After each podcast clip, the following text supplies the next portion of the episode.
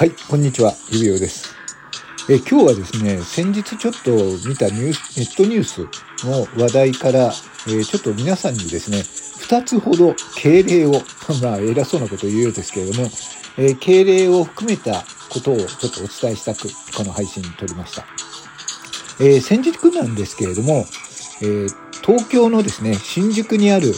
えー某有名な、えホテルチェーングループ、はい、ここのですね、新宿歌舞伎町タワーというところ、はい、あまり名前出さない方がいいと思うんですけどね、えーそこに泊まった宿泊の方がですね、えーここに泊まったら、えー虫に刺されて、えひどい、えちょっと傷が残ってしまった。ですごく痒くてしょうがないんだけれども、病院に行ったんだけれども、で、そのことを被害を訴えに、まあ、ホテルの人に、えまあ、言ったんだけれども、大した対応してくれなかったということで、その傷というね、傷というか、虫刺されをされた腕と同時に、拡散希望というふうに、はい、えーまあね、あの、ホテルチェーンの名前も、ホテルのところも、えー出して拡散希望というふうに挙げたんですよ。はい。えーその結果、何が起きたかというとですね、あの、その当該のツイートというのは、あの、もう、で、あの、もう消されてなくなってるんですけれども、まあ、一瞬のうちにね、まあ、そういうツイートがあったんで、ツイートは拡散されました。でも今それはなくなってですね、で、それでちょっとまあ、あの、そのニュースになったことで、まあ、えーホテルの人が、まあ、その後でね、えっ、と、まあ、あの、ちゃんと話がついて、えっ、と、もう、あの、大丈夫になりましたと。で、えっ、と、ホテルの方も、まあ、あの、そういった事実、まあ、あの、いろいろ、あの、そういうことが言われましたけれども、えっ、と、そういう事実は確認できませんでした。で、保健所の方にも、えっ、と、まあ、ね、疾病名が虫刺され症とあったんで、それであの、まあ、保健所にもそう、あの話をしたけれども、まあ、そういった、あの、ことは確認されなかったんで大丈夫ですという、はい。こういうふうなニュースになっています。で、ここで2つのことを皆さんに、えご説明しようと思います。はい。これですね。これまあ、あくまでもま推測なんですけれども、この方が、えー虫に刺されたということは本当だと思います。で、えー刺されたその傷口の写真を見る限りでは、えーこの方が刺された虫はこちらですね。南京虫。はい。トコジラミという、え虫なんですけれども、これ正確にはですね、もう日本にはいない虫なんですね。1970年ぐらいまでは、えー日本にもいたんですけれども、もう今は、えー死滅しているはずで日本には住んでいない、生息はしていない虫なんですよ。はい。じゃあなぜこんな虫がいたのか。はい。これはあの、まあね、某有名なホテルチェーンの東京の、えー新宿にあるホテルの一室なんですが、この一室にいたんではないかと思います。はい。じゃあなぜ日本にいない虫がそこにいるのかというと、えーこれはですね、外国人観光客。はい。いわゆるインバウンドの方々の荷物に潜んで入ってきてしまうんですね。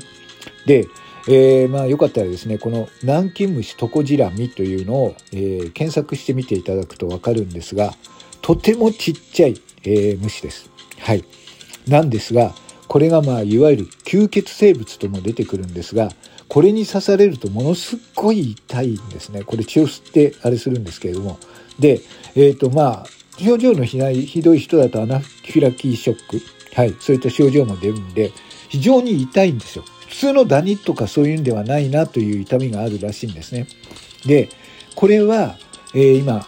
外国人の観光客戻ってきてますけれども、そういう生息している、え方々の、えキャリーケースとか、布のキャリーケースとかに潜んでいることが多いんですね。あの、これのすごく厄介なところは、えーそんなひどい人間にとってひどい結構甚大な、えー障害を与えるんですがとにかく見つけにくいんですよ。どこにいるかわかんない。あの夜行性なんでね主に夜行性なんで夜に出てきて人の体の、え血を吸ったりするんですがそれ以外は建物のすごい隅とかあのホテルのベッドの、えーベッド、えーって言ったらなんて言ったらベッドマットの裏の角とか、えーベッドコーナーのあの端の方に昼間潜んでる。ものすごくちっちゃい2ミリ3ミリの虫なんでそれは見つけにくいんですけれども、えー、まあ、見つける証拠としてはですね、まあ、血を吸うんで、あたりがね、ちょっと血の点々みたいなものができるんです。なので、えー、これからの皆様、よくね、あの、これから旅行に行かれると思うんですけれども、旅行に行かれるときはですね、わあ、すごい綺麗なホテルだって言って、安心しないでください。えっ、ー、と、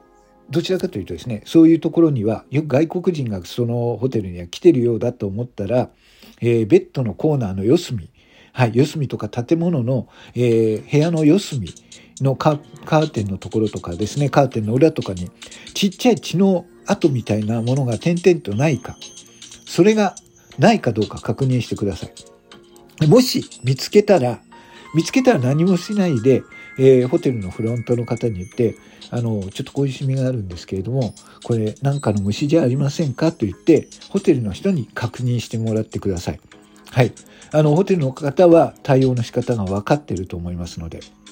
で、ただ、あの、大きな声でフロントで言ったりしちゃいけません。はい。な、なぜそうなのかというと、この、えー、南京虫トコロジラミというのは、とにかく生命力が強いんですね。あのー、60度以上の熱で10分以上、はい、照射しないと死なない。あもし、あの、私も、まあ、知っているんですけれども、このトコロジラミに一室その虫がいたとしたら、えー、駆除するのにですね、まあ、40万、50万は一室かかります。例えばその被害が2、3室あったとしたら、100万円以上の駆除代はかかってしまいます。駆除する業者さんも、とにかくフロアを一室、あの、1フロア、えー、稼働させないでくれっていうぐらいなことをやりますんで、それぐらいのちょっと危険生物なんですね。なので、えー、ホテルに、えー、トコジラミが出たなんていう、こういう風評被害が、風評というか実際にあったとしても、その情報が流れてしまうことは、ホテルにとって致命的なんですね。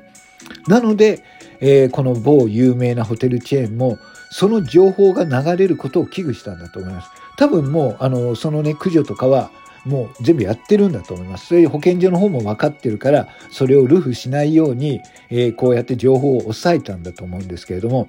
今、日本のホテルには、この今まで日本にいなかった、このトコジラミという、あの、恐怖が、あの、恐怖というかですね、そういうことが起きているということを皆さん一つ覚えておいてください。そして、えー、二つ目の皆さん注意してもらいたいこと、こちら。この拡散希望ですよね。よくあの、今ね、一般消費者の方が、えー、企業の対応とか、何かまあ理不尽なことをされたときに、えー、まあ、お店の対応がひどかったということで、えー、これを、えー、拡散してくれ、こんなことをされたんだ、拡散してくれっていうと、まあ、ツイツイートの方ではですね、まあ、よく燃えますよ。えー、炎上します。えー、それはひどいっていうことで、なんとなく味方についてくれる、世間が味方についてくれると勘違いしやすいようですが、気をつけてください。多分この方なんですけれども、この、えー、この人はね、拡散して、拡散希望とやった被害を訴えた企業。はい。それはそれは強い弁護士を持ってます。はい。多分この方ね、このツイートを1日で消したっていうことは、えー、まあホテルからの、えー、まあ要求に、えー、従ったんだと思います。その要求というのは、えー、そんなね、要求消してくださいね、なんて山優しいもんではないんじゃないかなと思います。はい。